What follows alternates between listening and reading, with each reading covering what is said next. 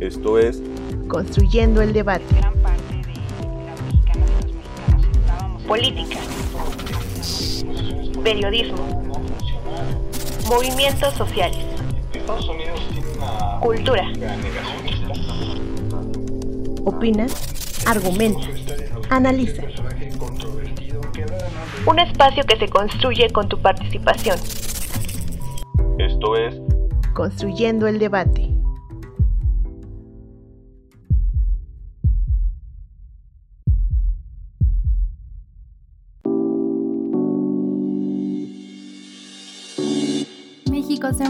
Desde 2018 a una ola de constantes caravanas migrantes que parten principalmente de los países centroamericanos aledaños a su frontera sur. En el último mes se han registrado expulsiones masivas de migrantes que atraviesan el país mexicano para llegar a los Estados Unidos. México ha recibido a más de 20.000 migrantes provenientes de Honduras, Guatemala, El Salvador y Haití que han sido expulsados de Estados Unidos con la aplicación de la orden conocida como Título 42, que permite la devolución de miles de migrantes de manera express a terceros países ante la consigna del riesgo sanitario por el virus de la COVID-19. Actualmente, estos problemas migratorios se desarrollan en dos zonas fronterizas de México, al norte, con la frontera de Estados Unidos, y al sur, en su frontera con Guatemala. La situación de las y los migrantes es complicada, puesto que, ante la incertidumbre de llegar al país de las oportunidades y el no querer regresar a sus países de origen, se han quedado a la espera de conseguir asilo en nuestro país. En lo que va del año, se recibieron aproximadamente 77.559 peticiones. Aunque el gobierno mexicano ha intentado contener a los migrantes con el despliegue de 28.395 elementos de las Fuerzas Armadas, que representan un 20% del total de su fuerza, se busca una mayor implicación de los Estados Unidos. Por ello, el pasado 20 de septiembre, el presidente López Obrador se dirigió a su par en Estados Unidos, Joe Biden, a través de una carta para solicitar más apoyo económico a los programas sociales en Centroamérica y priorizar la necesidad de elaborar una respuesta conjunta de carácter regional.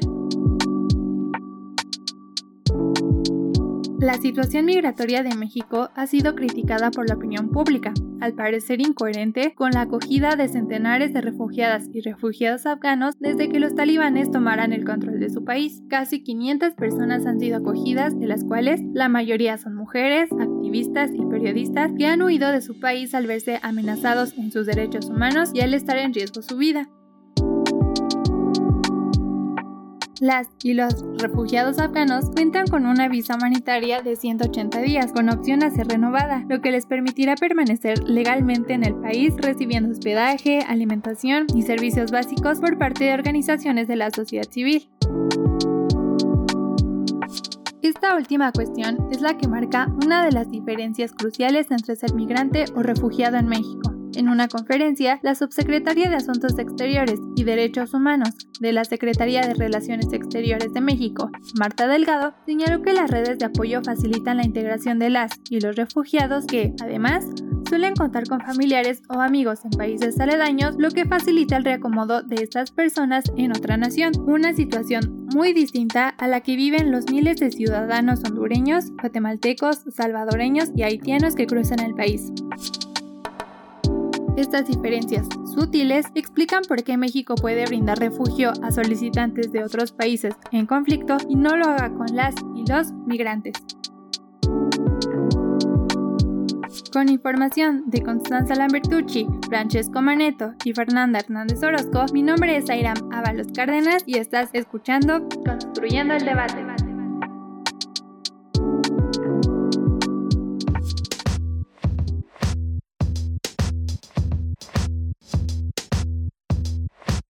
Hola, ¿qué tal? Les saluda Cristian Mariscal y esto es Construyendo el Debate, el podcast de la Facultad de Ciencias Políticas y Sociales de UNAM que podrán escuchar todos los miércoles. Nos pueden seguir a través de Facebook e Instagram, donde pueden hacernos llegar sus preguntas, comentarios y también sugerencias sobre los programas que quieran que abordemos en su espacio. En Facebook nos encuentran como Construyendo el Debate y en Instagram como Construyendo-Debate. Si nos están escuchando a través de redes sociales, recuerden que pueden encontrar este podcast en el canal de YouTube de Construyendo el Debate, así como en Spotify. No olviden escucharnos, suscribirse y regalarnos un like. En esta ocasión, esta semana abordaremos un tema muy interesante que además de estar en contexto, hoy le da un giro muy impresionante a lo que hemos vivido en México sobre la situación en el tema de la migración y algo que parece nuevo, los refugiados.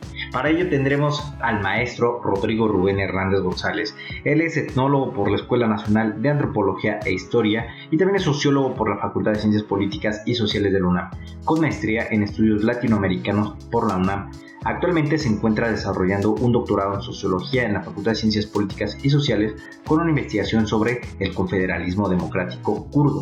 Ha impartido también clases en la Escuela Nacional de Antropología e Historia en la Universidad Autónoma de la Ciudad de México y actualmente es docente en la carrera de musicología en la Facultad de Música y en la carrera de Antropología en nuestra facultad.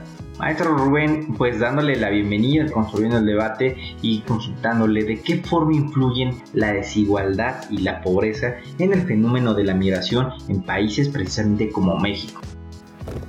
Hola, quiero comenzar agradeciendo la invitación a Cristian Mariscal y a todo el equipo que hace posible este podcast, así como al auditorio que nos escucha.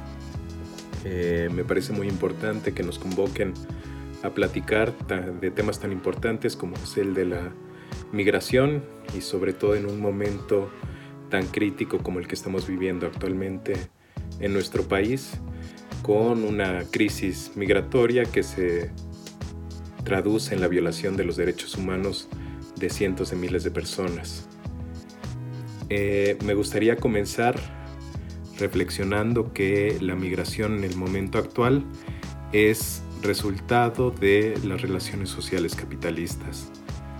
Un poco para pensar la migración como resultado de la desigualdad y la pobreza, me gustaría eh, dar algunos momentos claves de la migración, de los procesos migratorios en nuestro país para entender el momento actual.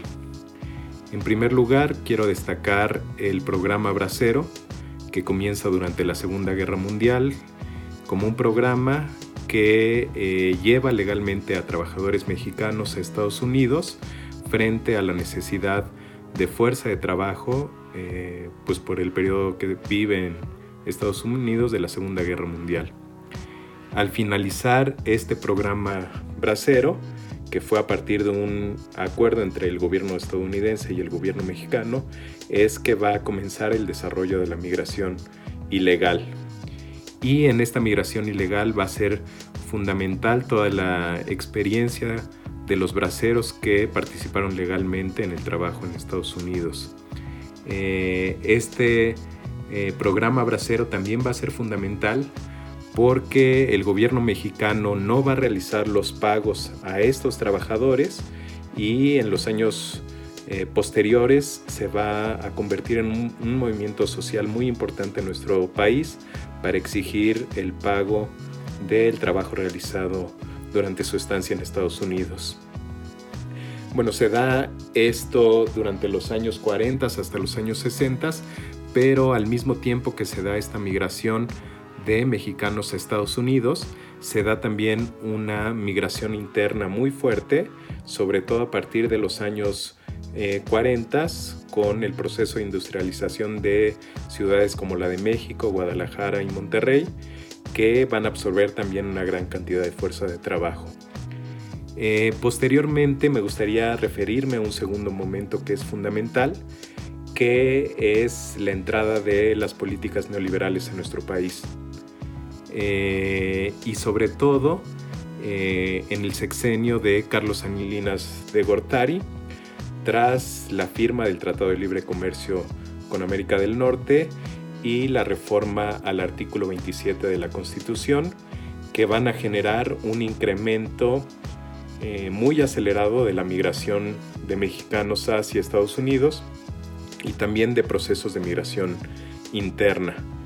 Es decir, eh, tanto la reforma al artículo 27 en 1992 como la entrada en vigor del Tratado de Libre Comercio con América del Norte el 1 de enero de 1994 se van a traducir en un proceso de quiebra del campo mexicano y en un proceso de despojo de las tierras campesinas a partir de su privatización, es decir, un proceso masivo de despojo de tierras que va a expulsar a una gran cantidad de población campesina, por un lado a centros suburbanos al interior del país, pero la mayor parte hacia Estados Unidos como migrantes ilegales.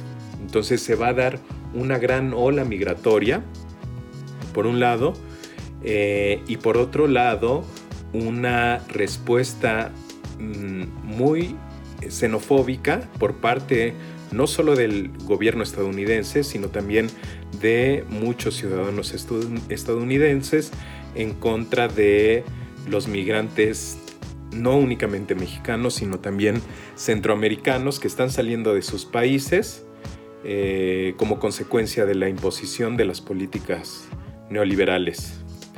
Eh, se va a dar un aumento en los procesos migratorios nuevamente, años después, en el 2006, con el inicio de la guerra contra el narcotráfico, que va a desatar una violencia terrible en nuestro país, que va a romper el tejido social al interior de nuestro país y que va a generar nuevos procesos migratorios muy importantes, principalmente a Estados Unidos, pero también con este nuevo patrón de acumulación capitalistas a regiones internas del país. Pensemos en el norte del país, eh, a lugares como Tamaulipas, eh, Sonora, en el Bajío Guanajuato, en el centro Puebla, en el sur Quintana Roo, que van a ser algunos de los estados receptores de la migración a partir de un proceso de deslocalización del capital que lo que va a generar es eh, un proceso de desindustrialización de los países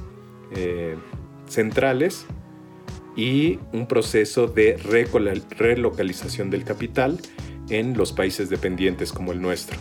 Todo el desarrollo del trabajo maquilador, así como un desarrollo de la industria agrícola que va a generar también importantes procesos de migración interna. Entonces, eh, la migración responde a una desigualdad generada eh, por las relaciones sociales capitalistas, pero no solamente a una desigualdad cada vez mayor generada por el capital, sino también a una violencia cada vez más grande con la que se reproduce el modelo, de, el modelo de producción capitalista. Es decir, si pensamos que actualmente la forma de reproducción del capital es mediante la violencia fundamentalmente y una violencia ilegal.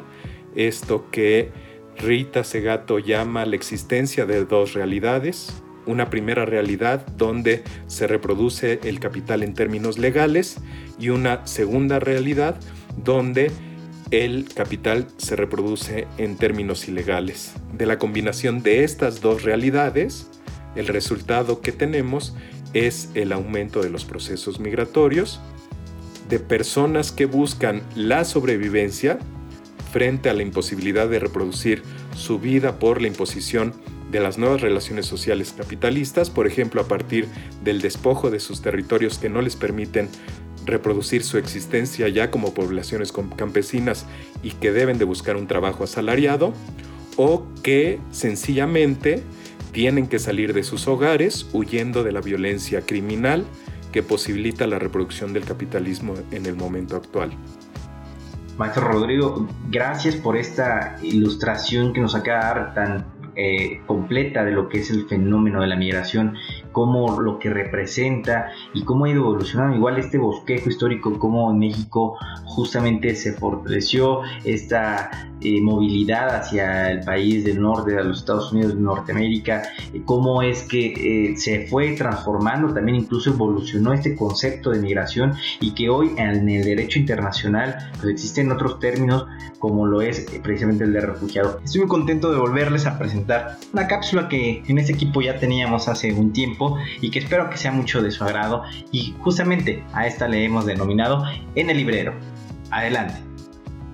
En el librero. Cápsula con la información y reseña de las últimas publicaciones de la Facultad de Ciencias Políticas y Sociales de la UNAM.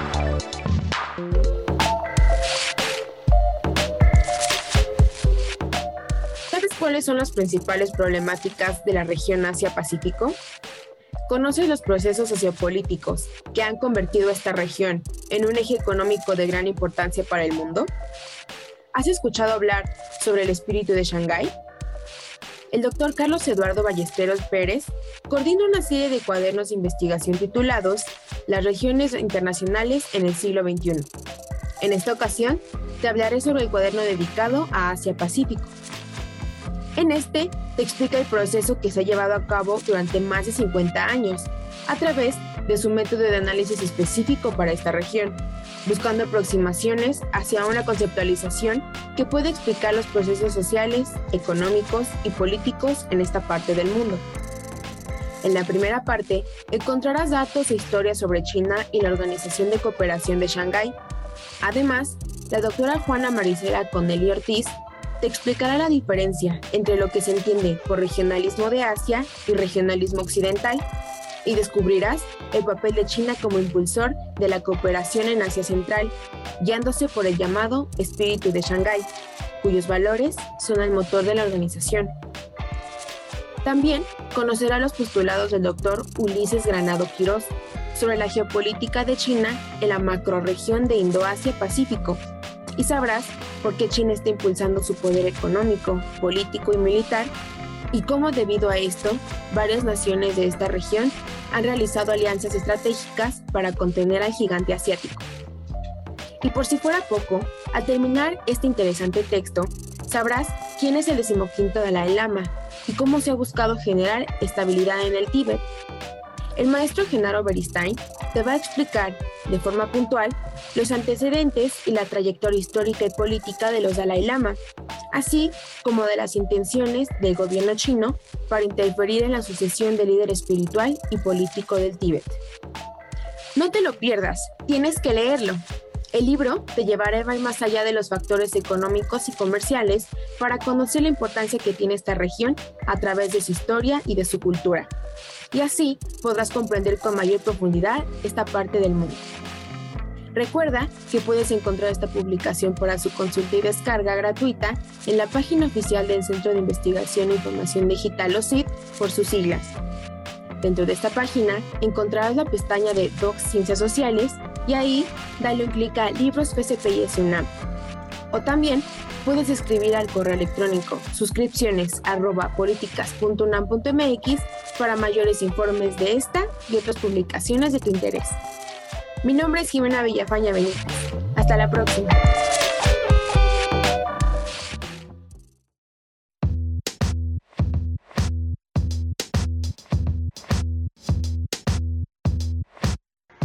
Ahí la tienen, de vuelta con nosotros y ahora en Construyendo el Debate, esta cápsula en el librero. Maestro Rubén, en términos jurídicos, ¿un refugiado es lo mismo que un inmigrante?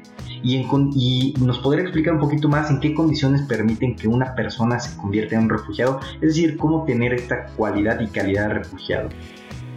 En términos jurídicos, es muy importante distinguir a un refugiado de un inmigrante. ¿Por qué? Porque el concepto de refugiado en términos legales está reconocido por el derecho internacional.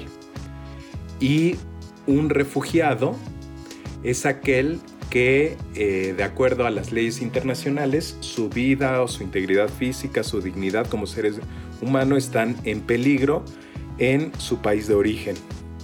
Y por eso el país de receptor debe de asegurar la vida, e integridad física y dignidad de este ser humano. Eh, y el inmigrante no es considerado así. El inmigrante no es reconocido por las leyes internacionales y al inmigrante se le considera como una persona que sale de eh, el lugar de donde nació, donde radica, para buscar mejores oportunidades de vida. Eh, esto en términos jurídicos, pero me parece que pensarlo en términos jurídicos es muy limitado y que esta construcción jurídica está eh, se hace un uso discrecional de ello y un uso político de estos conceptos. Y les voy a dar un ejemplo únicamente. Eh, hace un par de meses o hace un mes, el gobierno mexicano anunciaba con bombo y platillo eh, la recepción de 350 refugiados de Afganistán, principalmente mujeres y niños eh, frente a la llegada de los talibanes al poder en Afganistán. Eh, mientras esto ocurría, el gobierno mexicano tenía más de 65 mil solicitudes de refugio por parte de migrantes centroamericanos no atendidas. La mayor parte, más de 45 mil, en Chiapas. ¿Y esto qué es lo que generaba? Lo que generaba es que el solicitante no pueda abandonar el lugar eh, en el que hace la solicitud, eh, principalmente están en Tapachula, y que estos migrantes pues tuvieran condiciones de vida deplorables dentro del país. ¿sí? Entonces, es decir, un caso mediático como era el de Afganistán, eh, frente al peligro del terrorismo construido mundialmente, esta idea eh, pues el, gobierno mexicano adopta y anuncia que está recibiendo a estas personas. Y qué bueno que las recibió. A lo que me refiero es que está haciendo un uso político y discrecional de a quién recibe como a quién acepta como refugiado y a quién no. Si revisamos, por ejemplo, con la crisis migratoria que se, eh, que se generó en Siria, los países receptores de refugiados sirios generalmente aceptan únicamente mujeres y niños y no aceptan hombres. ¿Por qué no aceptan hombres sirios? Porque existe la construcción dominante de que los hombres sirios son terroristas, con esta construcción racista que se hace acerca del Medio Oriente. Entonces es un uso discrecional de quién puede ser y quién no puede ser un refugiado. Eh, frente a esta pregunta, es decir, a, mí me parece que debemos de sacar la reflexión del terreno jurídico y ponerlo en el terreno de, en términos reales, de la población que está sufriendo el desplazamiento de su lugar de origen o de residencia por las condiciones generadas por el proceso de reproducción capitalista.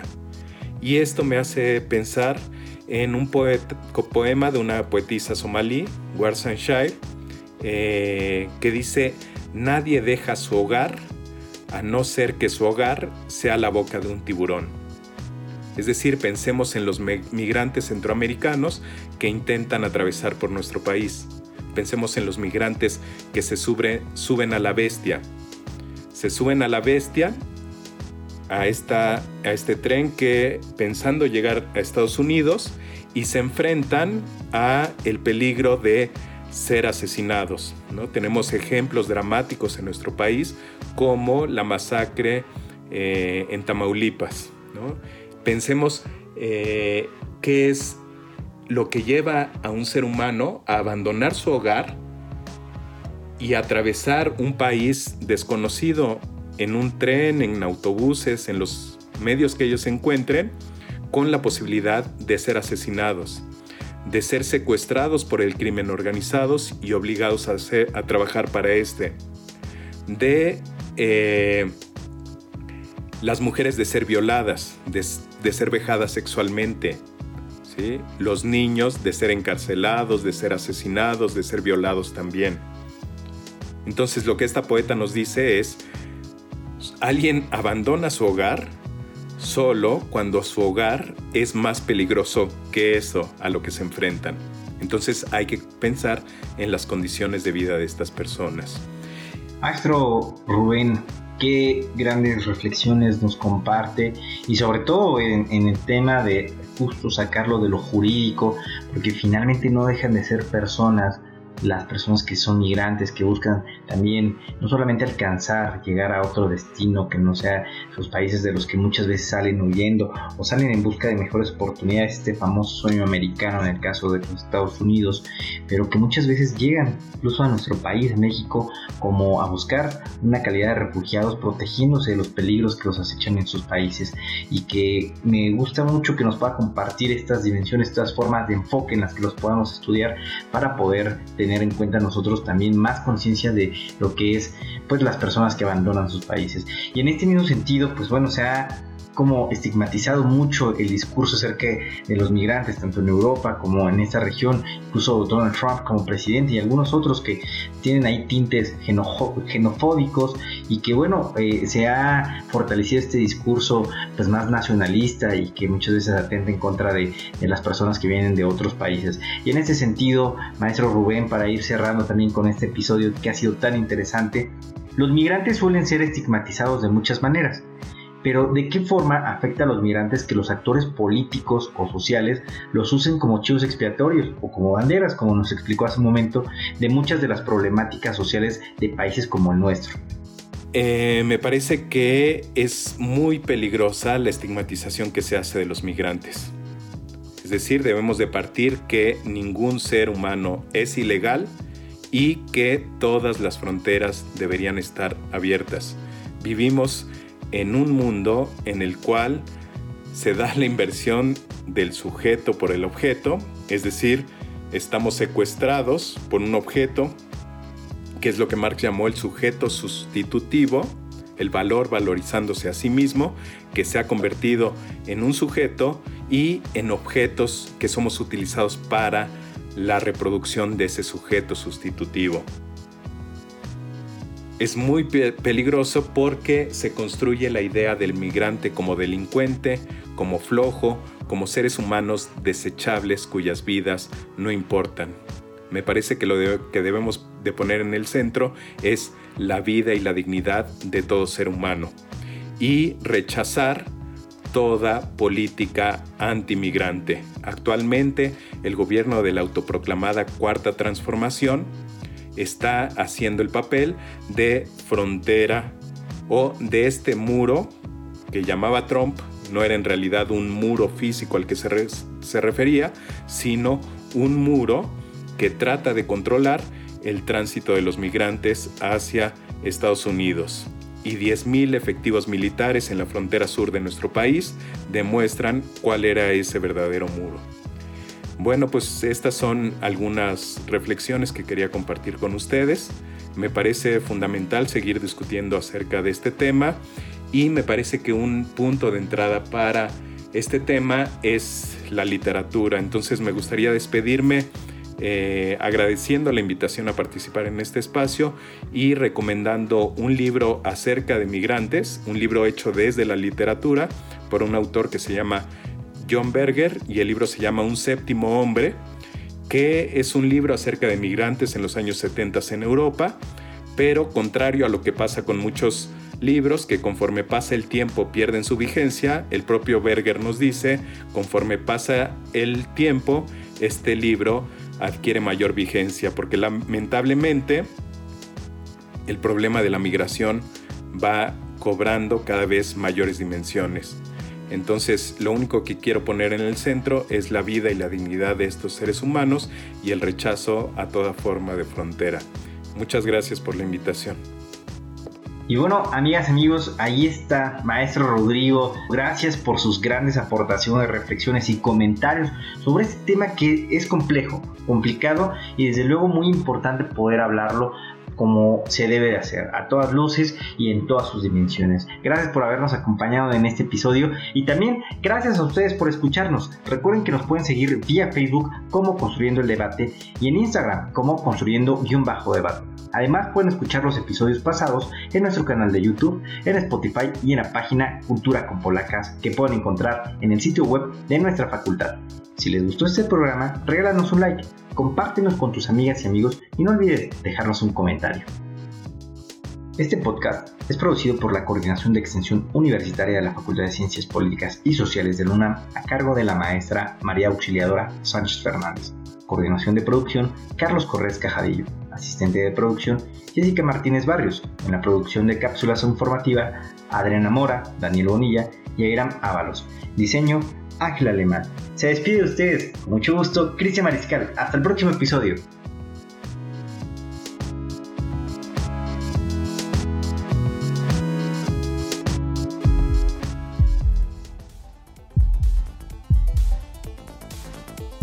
Esto fue Construyendo el debate